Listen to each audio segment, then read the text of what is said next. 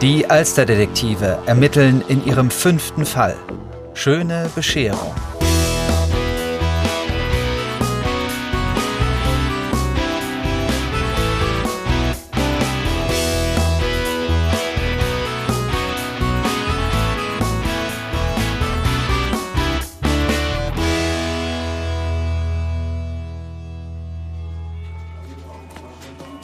Hat Ihnen geschmeckt? Jo, war okay. Räume ich dann ab? Mach mal. Möchten Sie sonst noch etwas? Kaffee? Espresso? Nö. Ich auch nicht. Okay, soll ich Ihnen die Rechnung bringen? Hast du das gehört, Uwe? War Essen nicht in Ordnung? Doch, doch. Mocht ihr sehr gut hier. Kann man wirklich weiterempfehlen. Ich verstehe nicht. Äh, wo ist das Problem?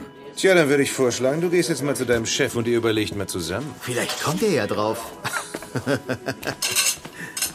Ó chefe, estão Oh, aqui dois clientes na janela que estão a fazer problema. O que é que se passa? Não querem pagar. Eu trato disso. Ah, der Chef, oder? Ja, mir gehört das Restaurant. Mein Kollege sagt mir, dass Sie nicht zahlen wollen. Das ist sowas von richtig, Meister. Und warum nicht? Hör mal. Wir zahlen hier keinen Cent.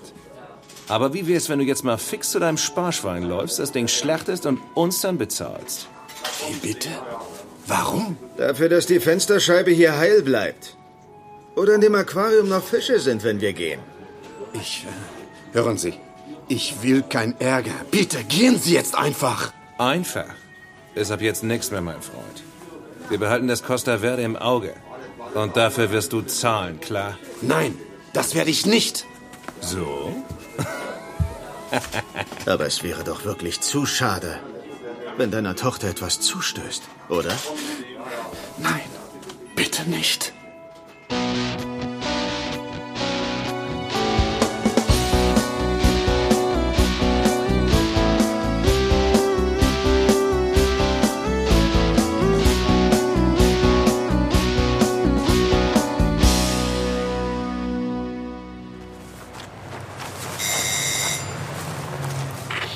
Ja, hallo? Hallo Frau Nolde, wir sind's, Coco, Lukas und Marek. Oh, ihr wollt Johanna besuchen. Ja, und hier die Hausaufgaben bringen. Das ist ja nett. Moment, Marek, klopf dir mal die Schuhe ab. Du trägst sonst den ganzen Schnee ins Treppenhaus. Oh, okay. Mann, das ist aber auch kalt geworden. Kommt nur rein. Ich muss sowieso nachher noch durchwischen. Das bisschen Schnee, das macht nichts. Wie geht es denn, Johanna? Ach, schon besser. Ich denke, morgen kann sie wieder in die Schule gehen. Zieht erst mal eure Jacken aus. Ja, danke. Ach, sagt mal, wollt ihr nicht mit uns Mittag essen? Ich wollte sowieso gerade den Tisch decken. Johanna würde sich bestimmt freuen. Tja, äh, also wenn Ihnen das nicht zu viel wird, Frau Nolde. Das ist echt nett. Dann sagt doch euren Eltern Bescheid. Nicht, dass sie sich Sorgen machen. Ja? Meine Enkelin Coco und ihre zwei Freunde Marek und Lukas ziehen ihre warmen Jacken aus und Frau Nolde reicht ihnen das Telefon. Reihum ruft jeder zu Hause an und gibt Bescheid, dass sie bei Noldes essen werden. Dann gehen sie ins Zimmer ihrer Freundin Johanna. Die ist heute nicht in der Schule gewesen, weil sie sich eine Erkältung eingefangen hat. Das ganze Wochenende schon hatte Johanna im Bett verbringen müssen, was ihr überhaupt nicht gefällt. Ihre Laune bessert sich merklich, als ihre Freunde, die sich zusammen die Alsterdetektive nennen, ihr Zimmer betreten. Hi, das ist ja toll, dass ihr da seid. Hallo Johanna. Wir haben dir die Hausaufgaben mitgebracht. Hm, das ist weniger toll. Naja, trotzdem danke. Setzt euch. Nur wo? Aufräumen gehört auch nicht zu deinen Hobbys, oder? Hey, ich bin krank und viel zu schwach zum Aufräumen. Hey Johanna, ist das neu? Was denn? Gesundheit. Na, dieser Käfig, der ist ja riesig. Ja, der ist für Filippo. Wow, ein Rattenpalast. Ganz viele Äste zum Klettern. Äh, Und, und das hier ist deine Schlafhöhle, oder? Ja. Also, ihr kennt doch noch Frau Zielke. Ja, klar. Die nette Dame, die sich so für den Tierschutz engagiert und die uns in dem Fall mit den Kampfhunden weitergeholfen hat. Genau. Naja, ich hatte sie neulich mal besucht mit Filippo und da hat sie mir ins Gewissen geredet. Wieso ins Gewissen? Naja, sie meinte, dass es nicht gut sei, wenn ich Filippo immer einfach so mit mir herumtrage. Fahrbraten sind recht empfindlich, was Zug und wechselnde Temperaturen und so angeht. Da hat sie wirklich recht. Deshalb hat er den großen Käfig bekommen, damit er sich nicht langweilt, wenn ich nicht da bin. und hier im Zimmer keinen Unsinn anstellt.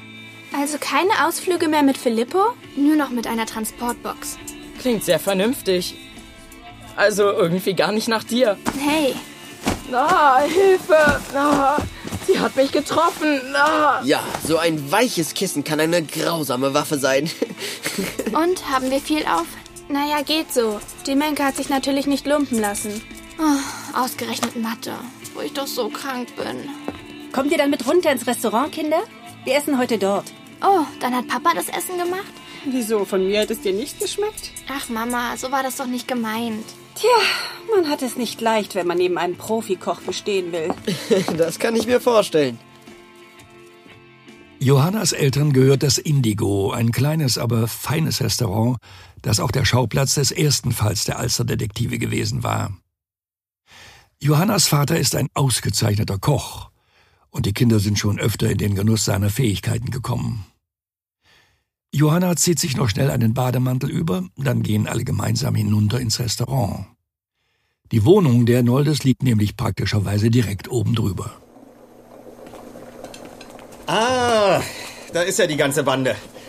Na kommt, setzt euch. Das ist wirklich nett, dass wir hier essen dürfen, Herr Leute. Ach was. Ich habe hier eine neue Soße zu dem Filet ausprobiert und ihr seid jetzt meine Versuchskaninchen. Hm, Na, wenn es für einen guten Zweck ist, immer her damit. Wirklich nett, Marek, dass du dich opfern willst. Hm? Nanu? Was ist das denn? Da steht jemand vor dem Restaurant und hämmert gegen die Tür. Können die Leute nicht lesen? Wir haben geschlossen.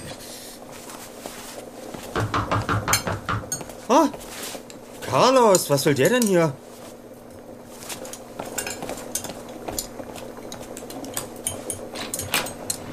Carlos, was ist denn los? Du wirkst ja völlig, völlig aufgelöst. Ich muss dir was erzählen, Stefan. Ich weiß nicht, was ich machen soll. Komm mal mit ins Büro. Da können wir reden. Wer ist denn das, Frau Nolde? Der Mann scheint sehr aufgeregt zu sein. Das ist Carlos Pires, Coco, ein alter Freund meines Mannes. Die Perez kommen aus Portugal, Mama, oder? Und sie haben auch ein Restaurant. Ja, das Costa Verde. Was da wohl los ist? Er scheint ja wirklich außer sich zu sein. Hoffentlich ist nichts passiert.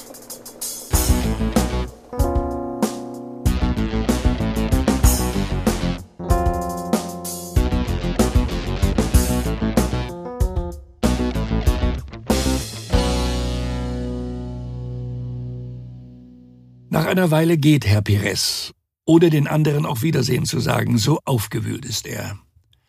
Nachdem er gegangen ist, sitzt Herr Nolde nachdenklich wieder mit am Tisch und spielt mit einem Bierdeckel. Papa, alles okay? Hm? Ist was Schlimmes passiert? Nicht jetzt, Johanna. Vielleicht sollten wir lieber gehen. Nein, nein, Coco. Bleibt ruhig und esst dich. Es war nur etwas, was Carlos gerade gesagt hat. Haben Sie Streit? Euch kann man ja doch nichts verheimlichen. Nein, wir haben keinen Streit, im Gegenteil. Carlos ist ein alter Freund. Ich kannte ihn schon, als wir noch nicht in Hamburg gelebt haben. Immer wenn ich hier zu Besuch war, haben wir uns getroffen oder bei ihm im Costa Verde gegessen. Das Restaurant ist direkt im Portugiesenviertel und es gehört ihm schon lange. Auch jetzt sehen wir uns öfter. Er wirkte total bedrückt, Papa. Ja, das ist er auch.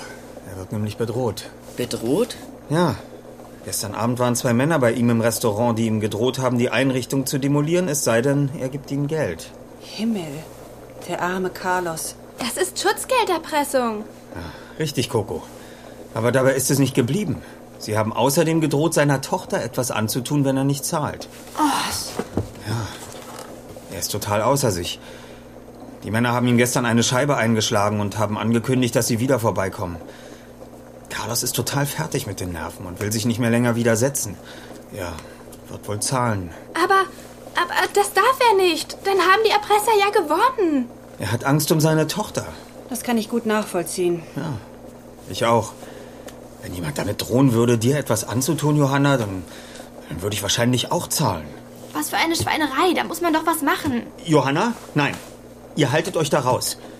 Das ist kein neuer Fall für die Alster-Detektive. Verstanden? Ich habe Carlos versprochen, dass ich niemandem davon erzähle. Warum geht ihr eigentlich nicht zur Polizei? Wenn er das tut, dann nehmen sich die Männer erst recht seine Tochter vor. Das haben sie ihm unmissverständlich klargemacht. Ja, aber da muss man doch. Nichts, ja, aber, Johanna. Ihr haltet euch da raus. Klar? Aber wir könnten uns das Costa Verde doch mal ansehen, so ganz unverbindlich. Ich hätte euch nicht davon erzählen sollen. Wirklich, Kinder, das hier ist eine Nummer zu groß für euch, auch wenn ihr die berühmten Alsterdetektive seid. Aber du hättest doch nichts dagegen, wenn die berühmten Alsterdetektive demnächst mal im Costa Verde essen gehen würden, oder? Es hat ja sowieso keinen Sinn, euch irgendetwas zu verbieten.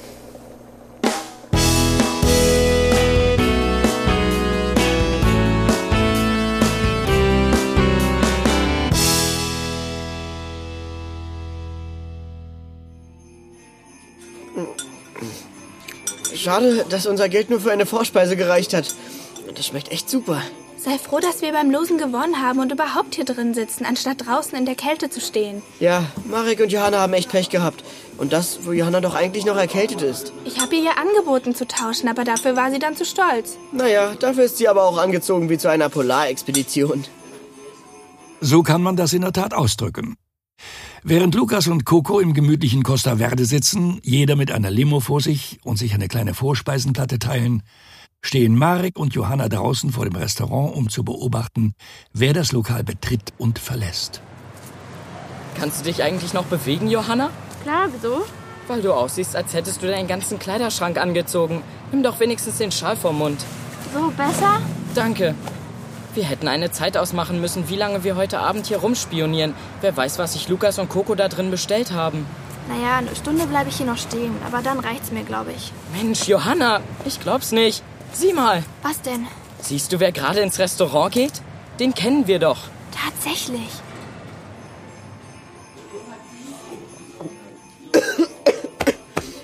Mann, Was ist denn? Geht's wieder? ja, danke. Sieh doch mal da hinten, wer sich da gerade an den Tisch gesetzt hat. Aber dreh dich unauffällig um. Hm, wo denn? Die zwei Männer da drüben? Ja, erkennst du den einen nicht? ja, ja, genau. genau so ist es, Herbert. Mann, das ist doch der Brand. Walter Brandt, der Fleischgroßhändler, dem wir damals das Geschäft mit dem Gammelfleisch nachweisen konnten. Was macht der denn hier? Meinst du, der hat was mit den Schutzgelderpressern zu tun? Hm, keine Ahnung. Passt nicht so richtig zusammen, oder? Ich würde dem alles zutrauen. Und wer ist der andere Typ? Sei mal still. Ich will hören, worüber die reden.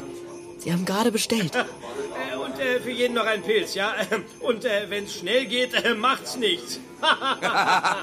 Ist gut, Ja. ja. Vielen Dank. Netter Laden. Gehst du öfter hierher? Ah, ja, ähm, ab und zu. Das Essen ist okay, kann man nichts sagen. Äh, sag mal, Walter, hat dich dieser Meckenbaum auch angerufen? Meckenbaum? Ja, allerdings. Hey, jetzt wird's interessant. Vielleicht ist das einer der Erpresser? Also ich weiß echt nicht, was äh, sich dieser Kerl einbildet. Anwalt. Ha! Seinen Doktortitel hat er wohl auf dem Jahrmarkt gewonnen. Ja. Wohl doch nicht. Ich glaube kaum, dass Anwälte nebenbei Schutzgelderpressung betreiben. Naja, jedenfalls habe ich das letzte Schreiben direkt in den Papierkorb geworfen. Ich weiß gar nicht, was sich Ursula einbildet. Und wer ist jetzt wieder Ursula? Hör mir doch auf. Seit sie diesen Versager geheiratet hat, kriegt sie doch den Hals nicht voll, das Miststück. Ja. Offenbar eine gierige Person. Psst. Bitte sehr, zwei Pilz. Na, vielen Dank. schön. Prost, Prost, Prost, Walter. Herbert. Also ich sage dir, Herbert, die soll mal schön die Füße stillhalten. Als es bei unseren Eltern ans Erbe ging, ja, da hat sie doch schon die Hände weit genug aufgemacht. Jetzt kann sie nicht ständig wieder ankommen und, und, und noch Zinsen einkassieren wollen, nur weil ihr Versager von einem Mann die Kohle mit beiden Händen rauswirft. Das geht doch nicht. Mhm, mhm. Hm, ja. Ja, unser Schwesterlein hatte schon immer ein Händchen für die Kerle, was? Ja, allerdings. Erinnerst du dich noch an den einen, der ihr vorgemacht hat, er sei Arzt und habe eine Villa in Spanien? ja, ja. Dabei war er Putzmann im Krankenhaus und hat mit seiner alten Mutter in einer Zwei-Zimmer-Wohnung gelebt. Ja. Mann, das ist also Brands Bruder. Ja, und diese Ursula ist die Schwester.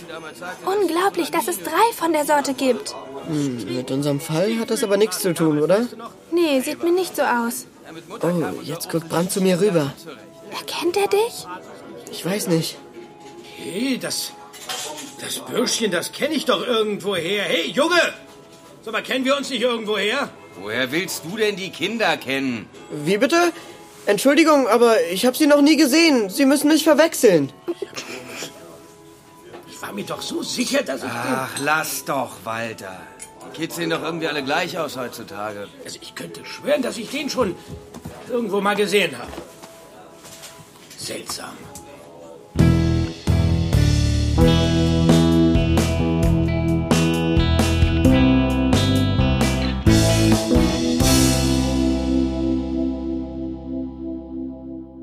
Am nächsten Tag treffen sich die Alsterdetektive in der ersten großen Pause zu einem vertraulichen Gespräch auf dem Schulhof. Zumindest versuchen sie es. Oh, Vorsicht, da treffen sich die großartigen Alsterdetektive.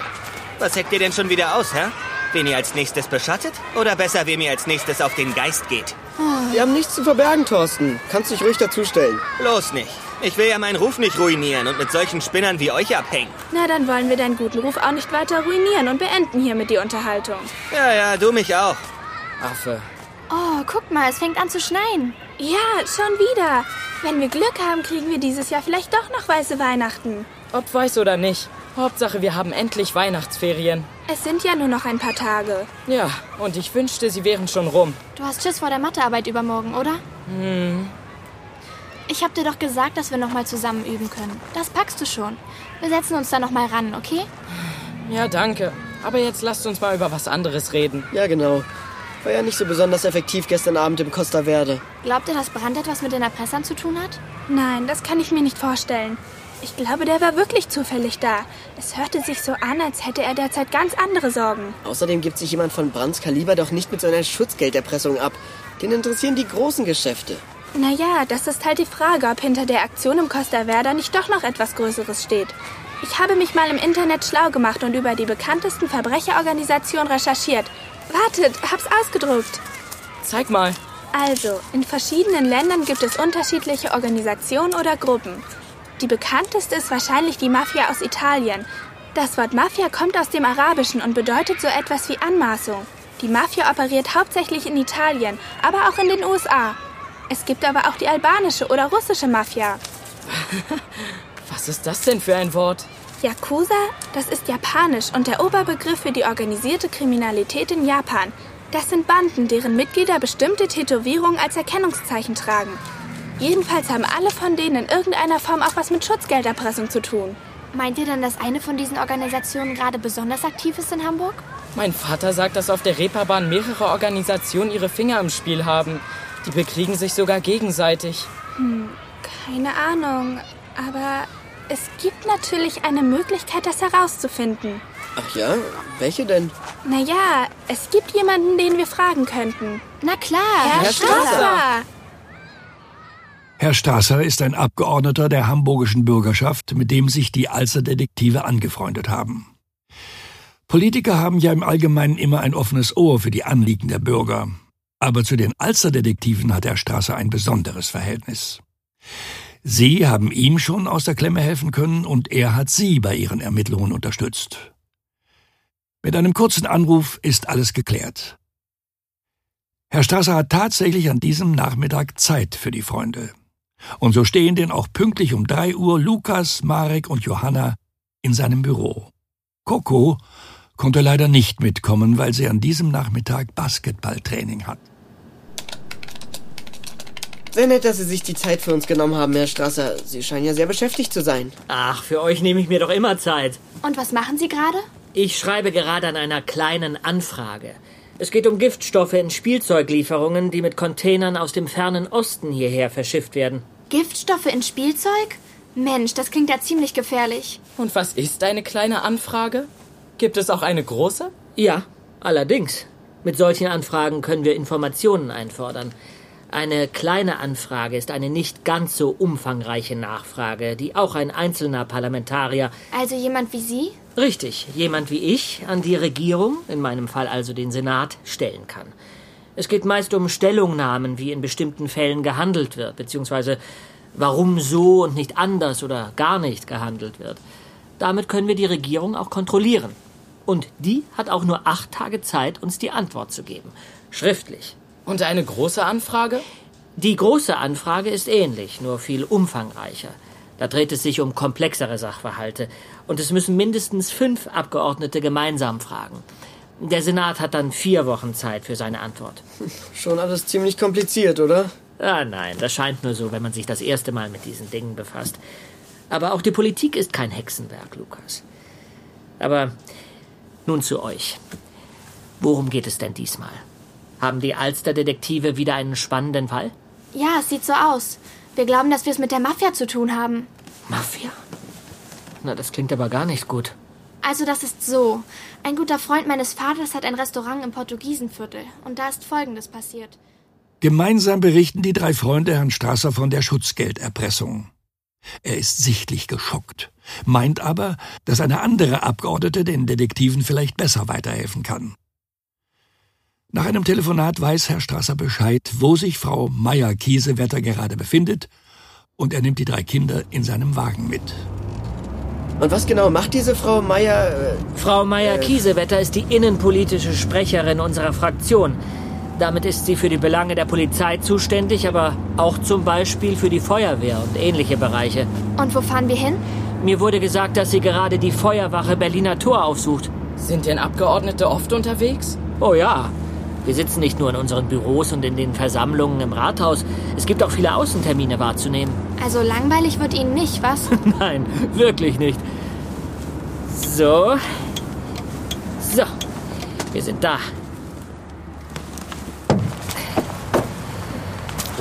Dann kommt mal mit. Herr Strasser und Lukas, Johanna und Marek steigen aus und betreten das Gelände der Feuerwache. Schnell entdecken sie eine Frau im beigefarbenen Kostüm, die sich neben einem Löschfahrzeug mit einigen Feuerwehrleuten unterhält. Aber noch ein weiterer Mann fällt den Detektiven auf. Und sehr erfreut sind sie über diese Entdeckung nicht. Ist das Frau Meier-Kiesewetter? Ja, das ist sie. Oh, sie wird gerade von der Presse interviewt. Oh Mann, den kennen wir doch. Stimmt, das ist doch Herr Grabe, Thorstens Vater, der Schmierblattschreiber. Was will der denn hier? Ja, wenn Sie sonst keine Fragen mehr haben, dann würde ich mich jetzt gern weiter mit Herrn Dietrich hier unterhalten.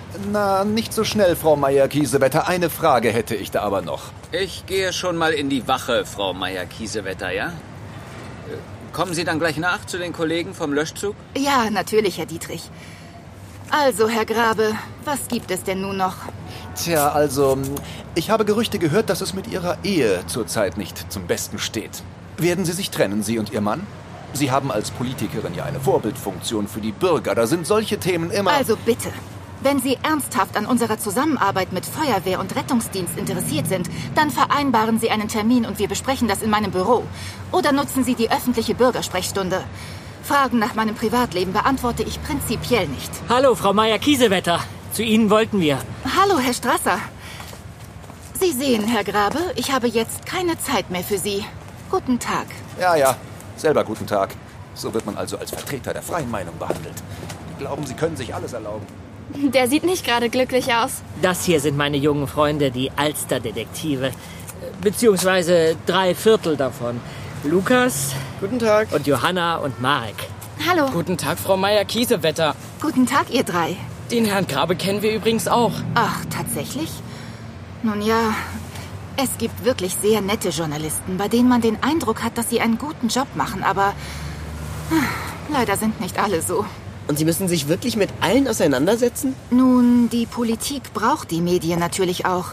Sie stellen ja die Öffentlichkeit dar, vertreten die Interessen der Wähler, die ein Recht auf Information haben.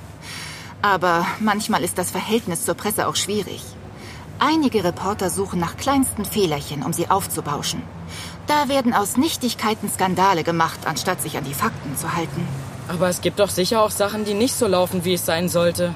Natürlich, wo Menschen arbeiten, passieren Fehler. Und es ist die Pflicht von Journalisten, auf so etwas hinzuweisen. Aber es gibt eben auch welche, die gar nicht an Aufklärung interessiert sind, sondern alles in den Schmutz ziehen wollen. Ja, dass Thorstens Vater so einer ist, das wissen wir sehr gut. Wer ist Thorsten? Ein Mitschüler von uns und der Sohn von Herrn Grave. Ach so, jetzt verstehe ich. Nun gut, aber ihr seid sicher nicht hergekommen, um mit mir über Journalisten zu reden, oder? Nein, es geht um die Mafia. Die Kinder erzählen der Abgeordneten, was ihnen auf dem Herzen liegt. Frau Meier-Kiesewetter hört sich alles geduldig an, auch sie ist schockiert. Und die Restaurantbesitzer tun ihr sehr leid. Das ist wirklich eine schlimme Sache. Aber jetzt weiß ich, warum Sie zu mir gekommen sind, Herr Strasser. Ja, ich dachte, da Sie in Ihrer Position viel mit der Innenbehörde zu tun haben und viele Leute persönlich kennen. In der Tat. Erst vor wenigen Monaten habe ich mit Kollegen eine große Anfrage gestellt zur polizeilichen Kriminalstatistik und zum Thema organisierte Kriminalität, wozu ja auch Schutzgelderpressung zählt. Das klingt ja interessant. Frau Meier-Kiesewetter, die Kollegen warten. Ja, Herr Dietrich, ich komme. Also, ich werde mal sehen, ob ich einen Kontakt zu den Beamten herstellen kann, die sich mit den Verbrechen von kriminellen Organisationen befassen. Es gibt da auch Gutachten von Sachverständigen, die ich euch zeigen könnte. Aber jetzt habe ich erstmal leider keine Zeit. Ihr seht ja selbst. Trotzdem schon mal vielen Dank. Ich denke an euch. Da wird sich sicher etwas machen lassen. Versprochen. Dankeschön, Frau Meier Kiesewetter. Und jetzt? Jetzt würde ich sagen, verziehen wir uns erstmal in unsere Zentrale. Ah, ihr meint das Hausboot von Herrn Paulsen, Kokos Großvater. Genau. Danke auch für Ihre Hilfe, Herr Strasser. Ja, Ich hoffe mal, dass euch der Kontakt zu meiner Kollegin weitergeholfen hat. Das wird sich herausstellen. Coco ist derweil immer noch bei ihrem Basketballtraining. Seit einem halben Jahr ist sie in dem Verein und hat großen Spaß dabei, mit den anderen Mädchen um den hüpfenden Ball zu kämpfen. Mir persönlich wäre das zu anstrengend. Außerdem interessiere ich mich eher für Fußball. Aber meine Enkelin ist nicht zu bremsen und am Ende des Trainings ordentlich durchgeschwitzt. So, Mädels, das war's für heute. Legt die Bälle bitte in das Netz beim Rausgehen. Wir sehen uns am Samstag beim Spiel. Hey Coco, wollen wir am Samstag zusammen zum Spiel fahren? Ja, können wir machen. Okay, dann hole ich dich ab. So gegen 10? Ja, mach das. Vielleicht fährt meine Mutter uns ja. Das wäre cool. Okay, ich melde mich. Ist das deine Tasche? Oh, ja, Entschuldigung. Ich tue sie weg. Kein Problem, ich hatte sie auch einfach zur Seite geschoben. Du bist neu, oder? Ja, heute zum ersten Mal dabei. Du bist ziemlich gut. Hast du vorher schon im Verein gespielt? Nein, nur so für mich und mit Freunden. Und mit meinen Brüdern. Das war ein gutes Training, glaube ich. Wie viele Brüder hast du denn? Drei. Wow, also mir reicht schon ein Bruder. Große Familie. Ja. Ist das anstrengend? Mit drei Brüdern meine ich? Nein, nein. Es ist nur. Ich bin im Moment ganz froh, wenn ich nicht zu Hause bin. Oh, gibt's Ärger? Nicht zu Hause, aber. Naja, mein Vater hat Stress auf der Arbeit. Hm, Was denn für Stress, wenn ich fragen darf? Äh, ich heiße übrigens Coco. Hi. Hi, Mariana. Coco? Das ist lustig. Eigentlich heiße ich Konstanze, aber das geht ja gar nicht. Ja, Coco ist schöner. Also mein Vater, naja, der hat ein Restaurant im Portugiesenviertel. Ach ja? Ja, ähm, das Costa Verde. Und, naja, Lass mich raten, von deinem Vater wird Schutzgeld erpresst. Und die Typen haben auch gedroht, dir etwas anzutun, wenn er nicht zahlt oder zur Polizei geht. Ah, woher, wie, Ah. Du bist Mariana Pires, richtig? Dein Vater ist ein guter Freund von Herrn Nolde, dem Besitzer vom Indigo. Und ich kenne seine Tochter Johanna. Mariana steht wie vom Donner gerührt in der Umkleidekabine. Damit hat sie nicht gerechnet, aber sie ist erleichtert, dass sie endlich mit jemandem darüber sprechen kann, was bei ihr zu Hause los ist. Die beiden Mädchen ziehen sich in eine Ecke zurück, damit die anderen Basketballerinnen nichts von dem Gespräch mitbekommen. Und Coco erzählt Mariana, was sie über den Fall weiß, was sie und ihre Freunde vorhaben. Und wer die Alsterdetektive sind, erzählt sie natürlich auch. ihr seid echte Detektive? Naja, so ziemlich ja. Wir haben wirklich schon ein paar knifflige Fälle gelöst. Und diesen hier werden wir auch lösen. Wir helfen euch. Das wäre ja wirklich zu schön, um wahr zu sein. Aber ich weiß nicht so recht, ob ich dir glauben kann. Pass auf, komm doch einfach mit zu den anderen. Wie, jetzt gleich? Naja, vorher sollten wir uns vielleicht noch fertig machen. ja.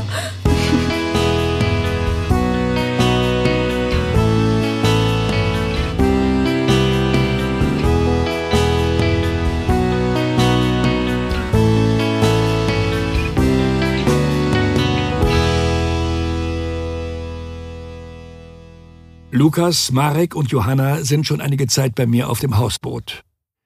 Wir haben es uns gemütlich gemacht, bei Plätzchen und Kakao, Draußen ist es ja wirklich empfindlich kalt geworden.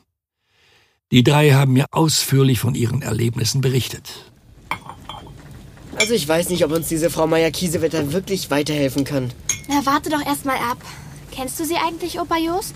Nein, Johanna, meine Pensionierung ist ja nun schon ein Weilchen her. Aber auch zu meiner Zeit als Hausmeister im Rathaus habe ich nicht alle Abgeordneten persönlich gekannt. Ach so, ja. Wo bleibt eigentlich... Hallo! Coco, damit wäre meine Frage ja beantwortet. Hey, da bist du ja. Ja, aber nicht allein. Seht mal, wen ich mitgebracht habe. Hi. Das ist Mariana Pires. Ach hey, du bist die Tochter von Carlos? Hallo, Mariana. Aber woher... Ich meine, wie hast du... Wie, wie habt ihr euch... Okay, ganz ruhig. Ähm. Mariana ist seit neuestem auch bei uns im Basketballverein und durch Zufall haben wir uns vorhin unterhalten und dabei kam heraus, wer sie ist. Ähm, Ja, hallo. Coco hat mir von euch erzählt. Na, dann kommt doch erst mal rein, Mädchen, und macht es euch gemütlich. Ich bin übrigens Opa Jost, Mariana. Hallo.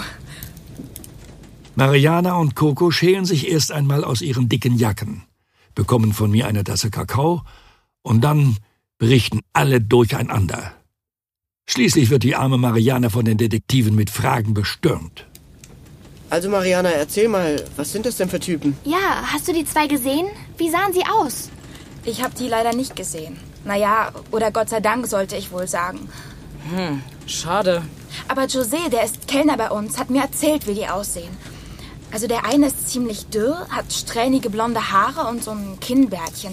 Und der andere ist etwas kleiner, dafür dicker und er trägt eine Brille.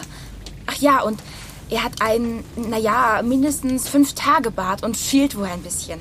Klingt ja nach richtigen Traumtypen. Ja, so ungefähr. Und waren die seit dem Vorfall wieder da? Naja, nein, nicht mehr, seit sie die Scheibe eingeschlagen haben. Seid ihr denn sicher, dass es zwei waren? Könnte nicht auch zufällig irgendein anderer die Scheibe eingeschlagen haben? Ein Betrunkener oder so? Tja, ich weiß nicht. Mein Vater ist sich ganz sicher, dass es diese beiden waren. Aber er will darüber nicht mit mir reden. Er meint, er will mich da nicht mit hineinziehen. Das sei zu gefährlich. Dein Vater hat sicher Angst um dich. Ja, klar. Mir geht's ja auch nicht so toll bei der Sache. Oh, apropos, so spät schon. Ich habe meinen Eltern ja gar nicht gesagt, dass ich nach dem Training noch mit zu dir gehe, Coco. Oh, willst du sie anrufen? Ja, das mache ich auf dem Heimweg. Aber jetzt gehe ich lieber gleich. Das ist sicher besser. Deine Eltern müssen sich ja nicht unnötig Sorgen machen. Jedenfalls vielen Dank, dass ihr euch um die Sache kümmern wollt. Hey, Ehrensache. Wir haben schließlich einen Ruf zu verlieren. Mariana, pass auf. Du hast ja meine Handynummer. Wenn du die Kerle siehst oder ihr was von ihnen hört, dann schick mir sofort eine SMS, ja? Ja, mach ich. Ich gehe dann, ja? Macht's gut. Tschüss, Mariana. Ciao. Und was machen wir? Das werde ich dir sagen. Wir gehen morgen zu Kommissar Bredeke. Gute Idee, Lukas. Ja, finde ich auch. Wenn jemand für sowas zuständig ist, dann doch wohl das LKA.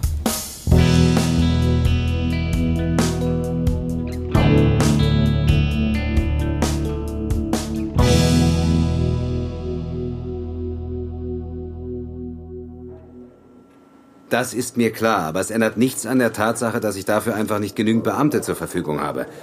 Nein, auch nicht mit ein bisschen gutem Willen.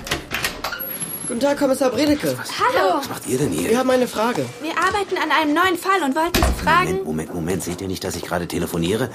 Wieso seid ihr eigentlich einfach reingekommen? Was ist denn mit Steffens? Der hat uns einfach durchgewinkt. Was sind ihr Zustände hier? Also ich, äh, ich denke nochmal darüber nach. Ich, ich muss jetzt Schluss machen, hier bricht das Chaos aus. Ja, ja, Ihnen auch. äh, Frohe Weihnachten. Leute, bei aller Liebe, ihr könnt hier nicht einfach so reinplatzen. Ruft doch wenigstens vorher an. Das hätte doch gar keinen Sinn gehabt. Wie bitte? Naja, sie haben doch telefoniert, dann wäre besetzt gewesen. Na, ihr seid mir vielleicht Pappenheimer. Also, so wie ihr aussieht, haben die Alster-Detektive mal wieder einen kniffligen Fall und brauchen dringend Hilfe, oder? Ja, könnte man so sagen. Also, worum geht's? Ein Freund von meinem Vater besitzt ein Restaurant im Portugiesenviertel und wird bedroht von zwei Typen. Richtige Schutzgelderpressung. Außerdem wollen sie seiner Tochter etwas antun, wenn er nicht zahlt oder zur Polizei geht. Ach du liebe Güte, da habt ihr ja nicht übertrieben. Gott sei Dank habe ich schon lange nichts mehr von solchen Fällen gehört hier in Hamburg. Dann ist da also keine Bande am Werk? Oder die Mafia? Mhm, ja, das glaube ich nicht. Äh, Oder sagen wir mal so, ich, äh, ich hoffe es nicht.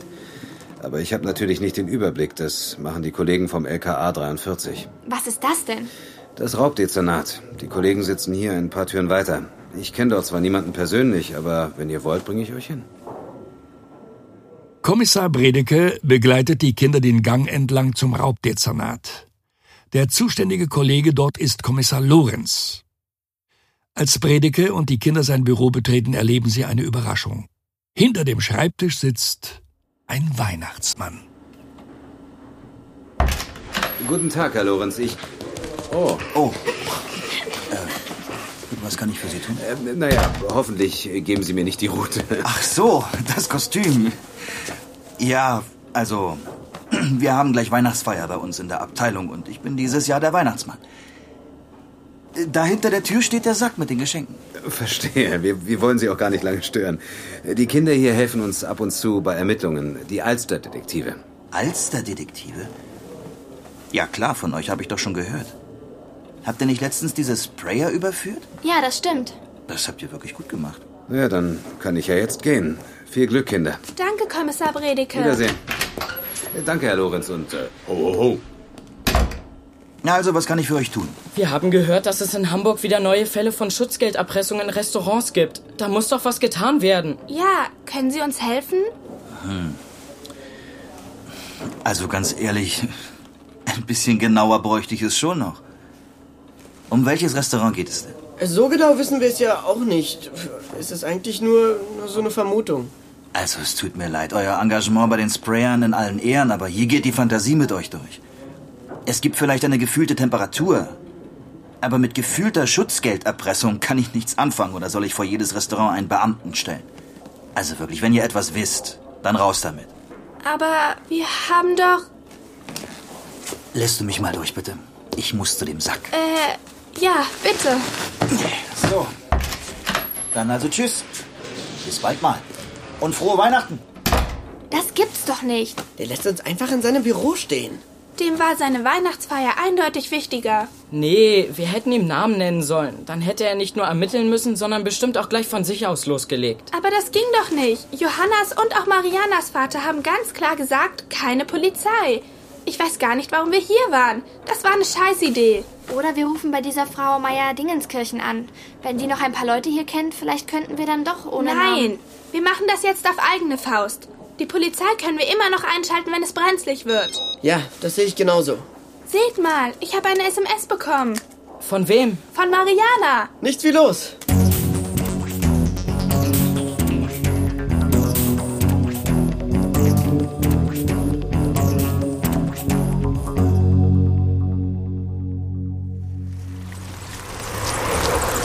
Zum Glück ist der Schnee erstmal wieder weggetaut.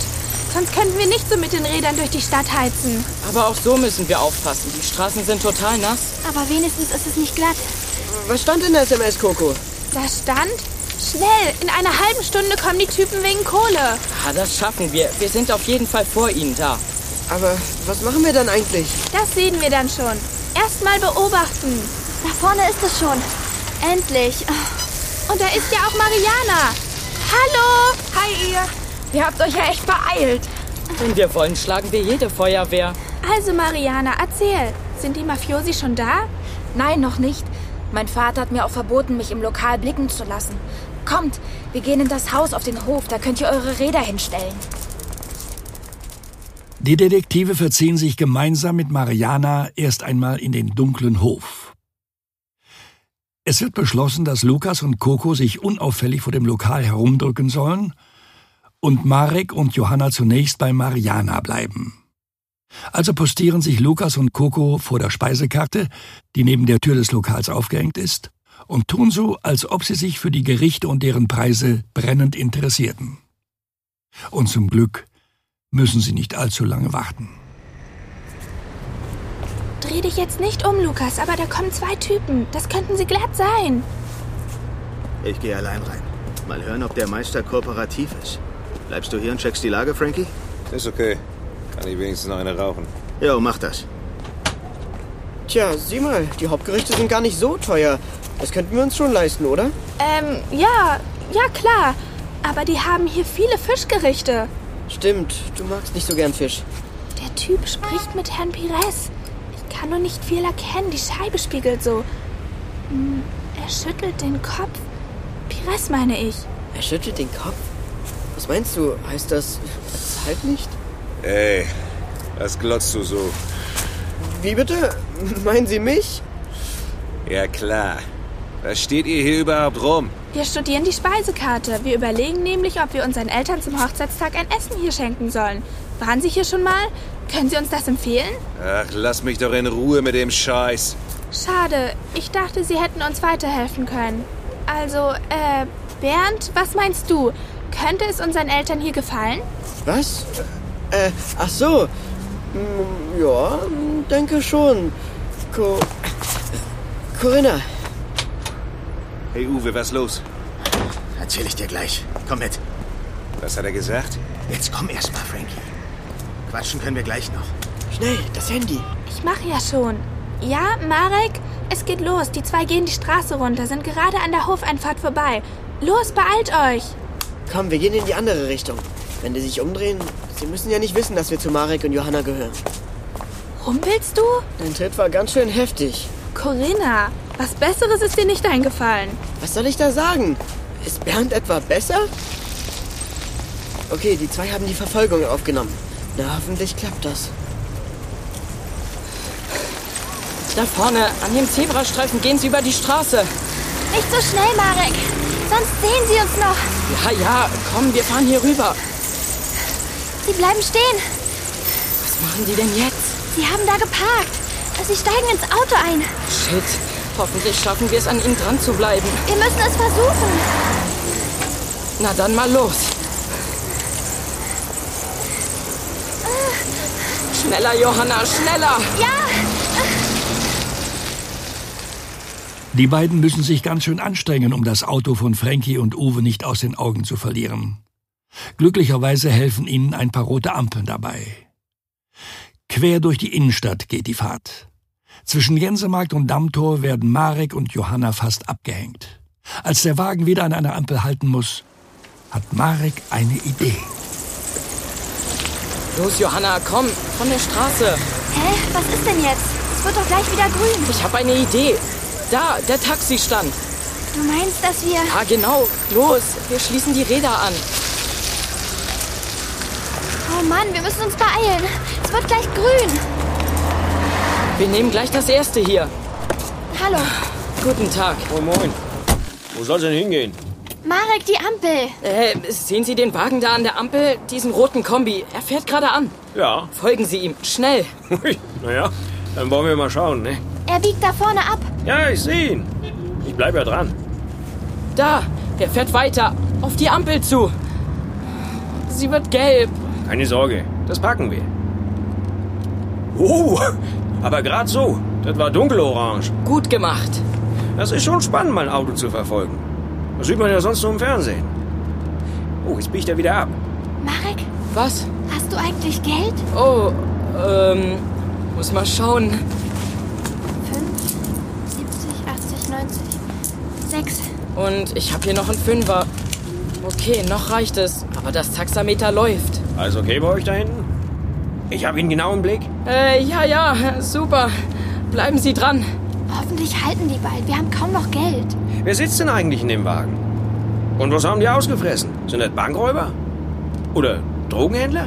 Nein, nicht direkt, aber Sie sind Hauptverdächtige eines Falls, an dem wir gerade arbeiten. Fall?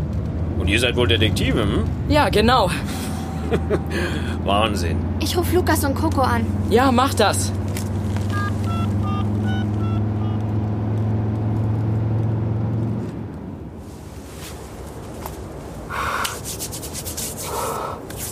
Oh, ganz schön kalt wieder. Ich muss endlich mal dran denken, mir Handschuhe mitzunehmen. Tut mir so leid, ich würde euch ja gern reinbitten, aber ich will nicht, dass meine Eltern mitbekommen, weshalb ihr hier seid. Die würden ausrasten, wenn sie wüssten, dass ihr euch in die Sache einmischt. Kein Problem, Mariana. Wir wollen nicht, dass du noch Stress mit deinen Eltern bekommst. Ihr habt genug Probleme. Endlich. Ja? Marek, na endlich, wo seid ihr? Im Taxi? Cool. Super, die Typen sind Ihnen nicht entwischt. Okay, meldet euch am besten, wenn ihr irgendwo angekommen seid. Könnten wir nicht mit der Autonummer? Marek, warte. Könnt ihr die Autonummer erkennen? Was? Ja, ja, kann ich mir merken. Super. Okay, meldet euch. Tschö. Spitzenidee, Mariana. Jetzt haben wir die Autonummer. Und ich weiß auch schon, wen wir deswegen anrufen. Klar, Kommissar Bredeke. Und wer ist das? Während Coco schon die Nummer des LKA-Beamten wählt, klärt Lukas Mariana darüber auf, wer Kommissar Bredeke ist und woher die Alsterdetektive ihn kennen. Als Coco dem Kommissar das Kennzeichen nennt und ihn bittet, den Halter zu ermitteln, ziert sich Bredeke allerdings. Hm, Also, meine liebe Coco, so einfach geht das nicht. Ich kann so eine Auskunft nicht mal so eben an euch rausgeben. Es gibt immer noch sowas wie Dienstvorschriften. Aber es ist ganz dringend, Herr Kommissar. Sie wissen doch, um was für ein Fall es geht. Eben darum. Ihr bringt euch nur in Schwierigkeiten. Wenn es um Schutzgelderpressung geht, haben Kinder bei der Sache nichts zu suchen. Diese Typen sind gefährlich. Deswegen habe ich euch auch zum Kollegen Lorenz gebracht. Aber der macht nichts. Was? Ach Quatsch, der muss. Außerdem ist er ein klasse Typ, der freut sich über jeden Gauner hinter Schloss und Riegel und lässt nicht locker, bis er jemanden dingfest gemacht hat. Naja, wir haben ziemlich rumgedruckst bei ihm und nicht wirklich was Handfestes gesagt. Er hat uns dann wohl eher für Spinner gehalten und uns weggeschickt. Super. Ihr seid doch sonst nicht auf den Mund gefallen. Ja, natürlich, wir haben's verpatzt. Aber jetzt brauchen wir die Adresse, die zu dem Verdächtigen passt. Wir machen das wieder gut. Wir wollen uns doch bloß ein bisschen umgucken. Sobald es gefährlich wird, rufen wir selbstverständlich die Polizei. Das klingt nicht gut. Gar nicht. Also wenn ich nicht gerade bis zu den Ohren in Arbeit stecken würde, würde ich ja mit euch dahin fahren, aber das geht nicht. Pass auf. Ihr versprecht mir, dass ihr euch von den Männern selbst auf jeden Fall fernhaltet. Ich schicke euch Kollegen vorbei. Bis dahin wird nur geguckt, nicht weiter. Hast du das verstanden? Ich meine es sehr, sehr ernst. Ja, versprochen. Ehrenwort. Also gut. Der Wagen ist zugelassen auf einen gewissen Frank Mutzke, wohnhaft Buchenallee 78. Reicht euch das? Mariana! Mariana! Estás aqui, filha?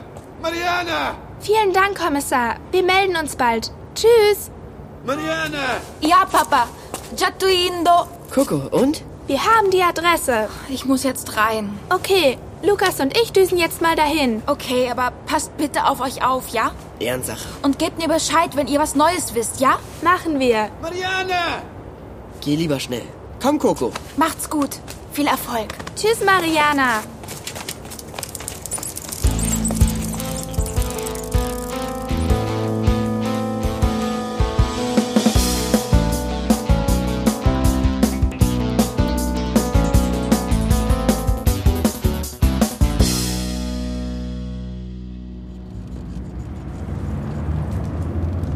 Marek, noch 60 Cent und dann ist unser Geld alle. Ich weiß, ich weiß. Ich bleib dran und klemme mich noch vor den Lieferwagen da. Sonst verlieren wir sie.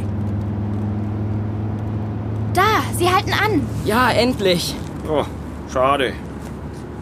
Vielen Dank. Das war super. Ja, ja. Schon gut. Das macht dann. Moment. Ja, stimmt genau. Tschüss und danke nochmal. So, schnell. Komm vom Taxi weg, das fällt auf. Sie sind auch ausgestiegen und gehen in die Kneipe da. Die ist ja völlig runtergekommen. Was für ein Schuppen. Tja, da passen die beiden gut rein. Mist, was machen wir denn jetzt? Wieso? Naja, wir können ja wohl nicht da reinspazieren. Für diese Art von Kneipe sind wir definitiv viel zu jung. Na, so alt, dass ich in sowas gehen will, möchte ich gar nicht werden. Egal, wir können ja hier warten. Dann kriegen wir nicht mit, was sie vorhaben. Sowas Blödes. Da! Sie kommen wieder raus. Ja, ja, ist gut, schreib's an. Wie immer. Die haben Bier gekauft. Los, hinterher! Warte mal. Was machst du denn da? Ich hake mich bei dir ein. Warum? Dann sehen wir aus wie ein Pärchen und sie beachten uns gar nicht. Oh, okay, gut. Komm, bisschen schneller, wir müssen näher ran. Der wird schon zahlen, der Portugalonier. Ja. Irgendwann zahlen sie alle. Aber heute war er zäh. Ich hatte fast den Eindruck, dass er die Sache ausgeplaudert hat und ihm irgendjemand den Rücken stärkt. Was? Carlos hat Schiss. Der hat richtig Angst um seine Tochter. Der zahlt, Frankie, glaub mir. So ein kleines Feuerchen wird ihn vielleicht motivieren. Ja, und dann wird das ein richtiges Schied-Weihnachtsfest dieses Jahr im Haus Pires. Ups. Mann, Uwe, du Vollidiot! Das Bier! Sie bleiben stehen. Mist. Sorry, Mann, ich, äh, ich kaufe uns ein neues. Hey, macht mal Platz. Entschuldigung, wir. Mann, den ganzen Tag habe ich mit so beschissenen Kids zu tun. Hängen überall rum und glotzen doof. Geh mir auf den Sack! Ist was? Aua. Ich. Lassen Sie mich los. Was lauft ihr mir hinterher, hä? Lass doch den Kleen. Der will sich doch nur ein bisschen mit seiner Süßen amüsieren. Mir doch egal. Der kriegt jetzt eins in die Fresse. Das tut ihm gut. Hey, nehmen Sie Ihre versifften Hände von meinem Freund und lassen Sie uns endlich in Ruhe. Die hat ja ganz schön Temperament, die Kleine. Mit der würde ich mich nicht anlegen, Frankie. Oh, ho, ho, ho. Jo, ich hab schon Angst. hey, was ist. Was ist das denn auf dem Button auf deiner Jacke? Eine Ratte? Ja, wieso? Ratten mag ich auch. Liebe Tierchen. Komm, nun lass den Jungen los, Frankie. Ja. Und dann haut ab, Wir ihr. trinken jetzt gleich noch ein Bier bei dir und dann wirst du wieder locker. Home, sweet home. Puh, das war knapp. Danke, Johanna. Bitte, das sind ja kaputte Typen. Obwohl er Ratten mag. Naja, dafür können die Ratten ja nichts. Wir lassen sie noch ein bisschen weitergehen, dann folgen wir ihnen wieder. Ja, tu so, als ob du dich für die Schaufenster interessierst. Ja, gut. Du brauchst mich jetzt übrigens nicht mehr im Arm zu halten, Marek. Oh, ich. Ja, sorry. Schon okay. So, sie sind um die Ecke. Jetzt schnell. Okay. Bleib stehen. Vorsichtig um die Ecke schauen. Da, sie gehen in den Hauseingang da drüben. Wo? Da, das Haus mit dieser völlig heruntergekommenen Fassade. Komm, wir sehen uns da mal um. Der Eingang führt in einen Hof und da steht so ein Mini-Häuschen. Du meinst einen Schuppen. Äh, ja, Was machen wir jetzt? In den Hof gehen ist zu gefährlich. ja. Wir könnten warten, bis die beiden. Hä? Das klingt ja wie... ihr beiden. Lukas, Coco! Hallo, ihr zwei. Ihr werdet nicht glauben, was uns eben passiert ist.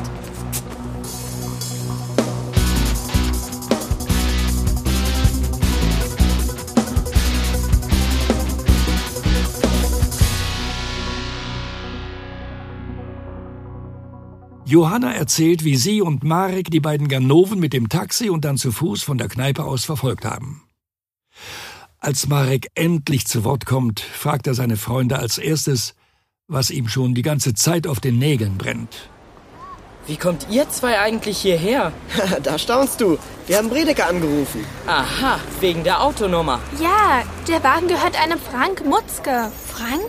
Das ist Frankie. Wie lange seid ihr denn schon hier? Lange genug. Wir haben nämlich was entdeckt. Was denn? Kommt mit, aber leise. Ihr wollt in den Hof? Ja, der ist total dunkel. Keine Angst. Nur dieses Hoftor quietscht etwas. Kommt mit zu dem Schuppen.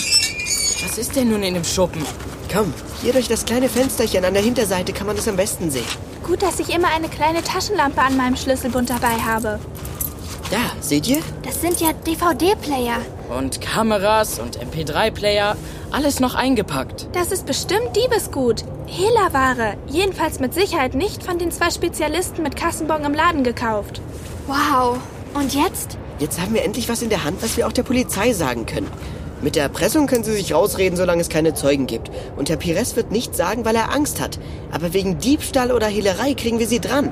Und wir können Familie Piresta komplett raushalten. Wir haben eben zufällig diesen Schuppen entdeckt. Fertig. Spitzenklasse. Ich rufe da mal direkt die Polizei an, was meint ihr? Ja, unbedingt.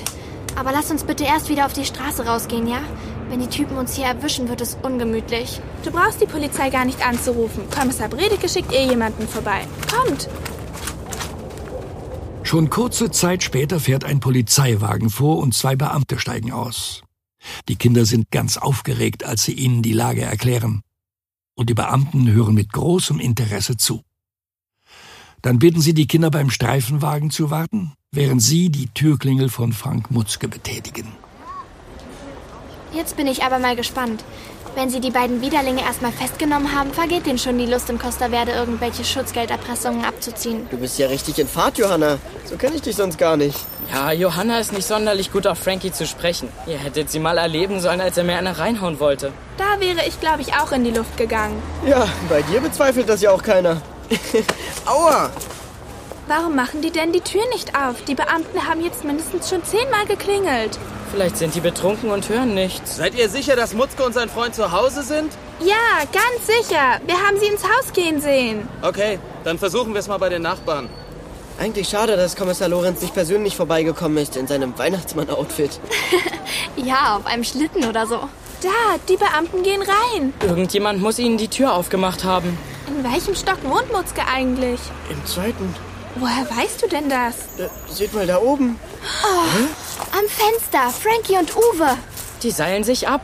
Mit einem Bettlaken. Ich laufe schnell ins Haus und sag dem Beamten Bescheid. Mach das. Das Lack fährst du weg! Ja, mach ich doch! Der klettert tatsächlich darunter.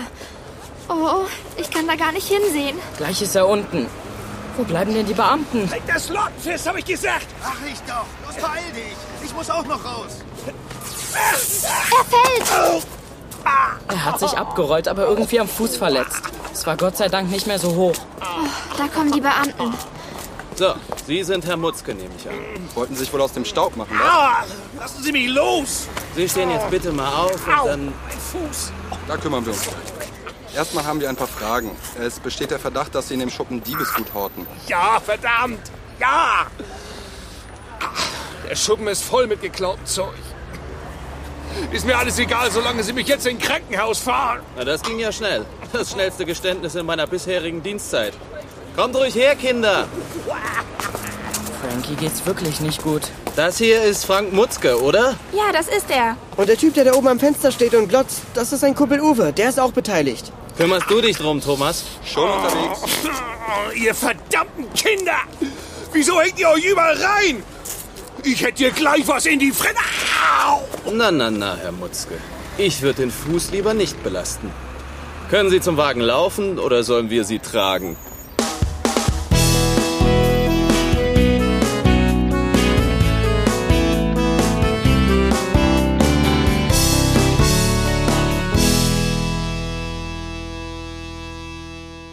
Ende gut, alles gut.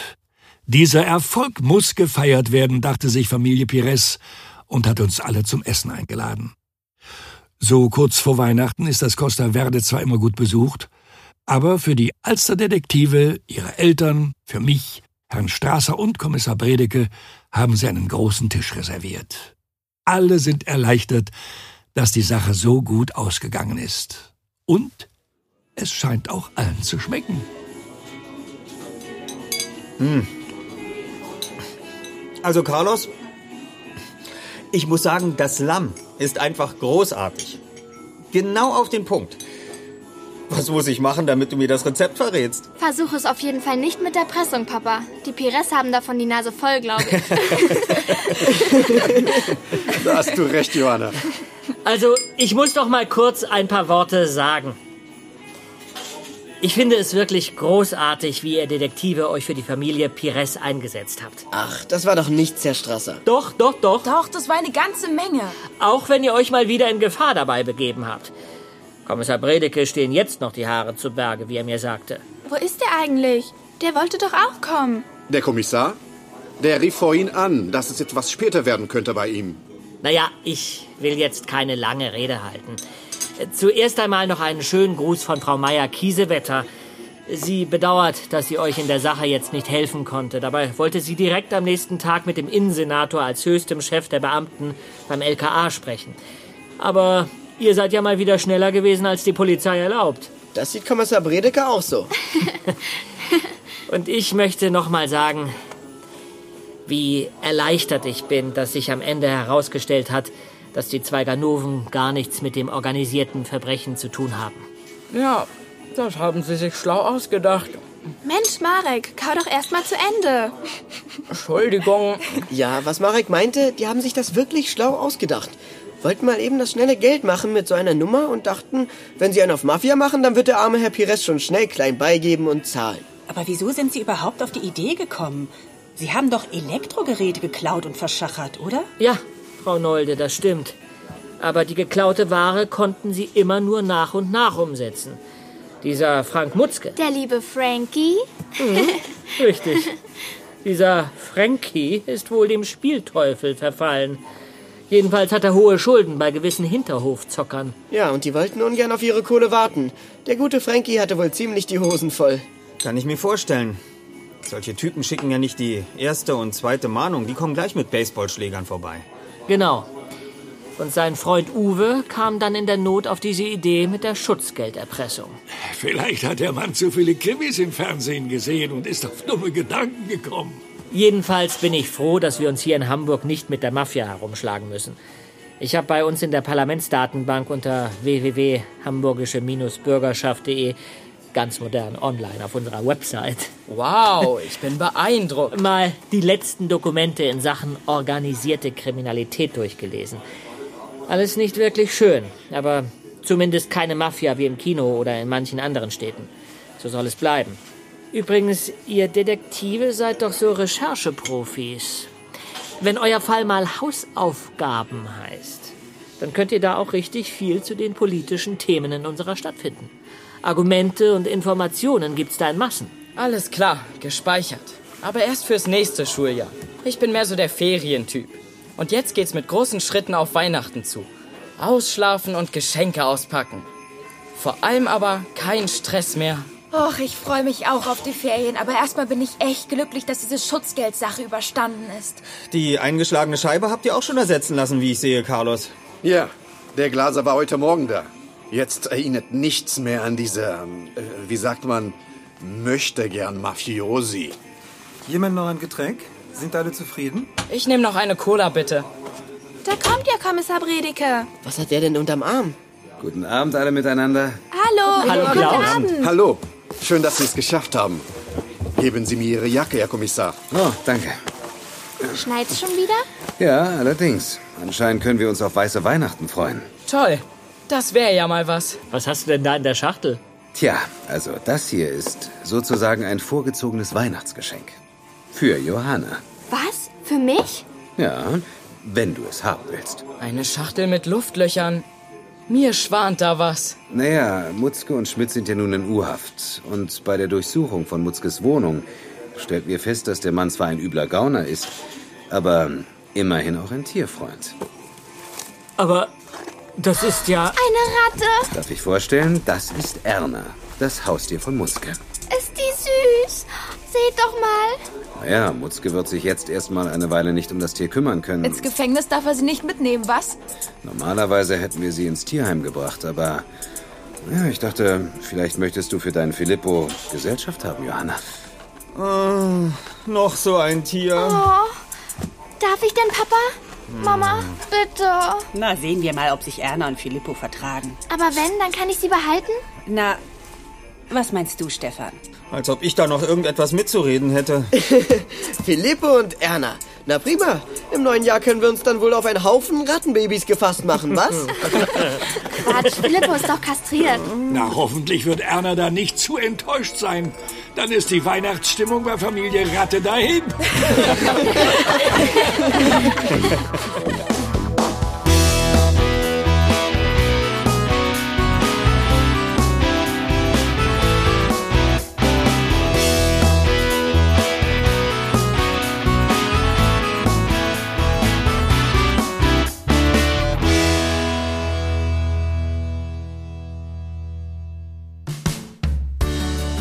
Das waren die Alsterdetektive, Folge 5, Schöne Bescherung. Es sprachen Shirin Westenfelder als Coco, Jody Blank als Johanna, Daniel Klaus als Lukas, Sebastian Gluckert als Marek, David Montero als Carlos, Dietmar Wunder als Kommissar Bredeke, Jens Wawrecek als Jörg Strasser und Jochen Schröder als Opa Jost. In weiteren Rollen Oliver Rohrbeck, Tanja Fornaro, Andreas Fröhlich, Tini Domingos, Lynn Reuße, Julius Jelinek, Simon Jäger, Leila Rohrbeck, Stefan Kaminski, Sascha Rotermund, Dennis Schmidt-Voss, Matthias Keller, Elena Wilms, Rainer Fritsche, Uwe Teschner, Johanna Steiner, Oliver Hürth und Elmar Börger. Buch Katrin Wiegand und Kai Schwind. Regie Johanna Steiner und Oliver Rohrbeck. Aufnahme Tommy Schneefuß. Arrangement und Sounddesign Tommy Schneefuß. Geräuschemacher Jörg Klinkenberg. Mischung Henrik Cordes. Musik Dirk Wilhelm. Auftraggeber und Projektleitung Marco Wiesner. Eine Produktion des Hörspielstudio Kreuzberg im Auftrag des Hamburger Landesparlaments der hamburgischen Bürgerschaft.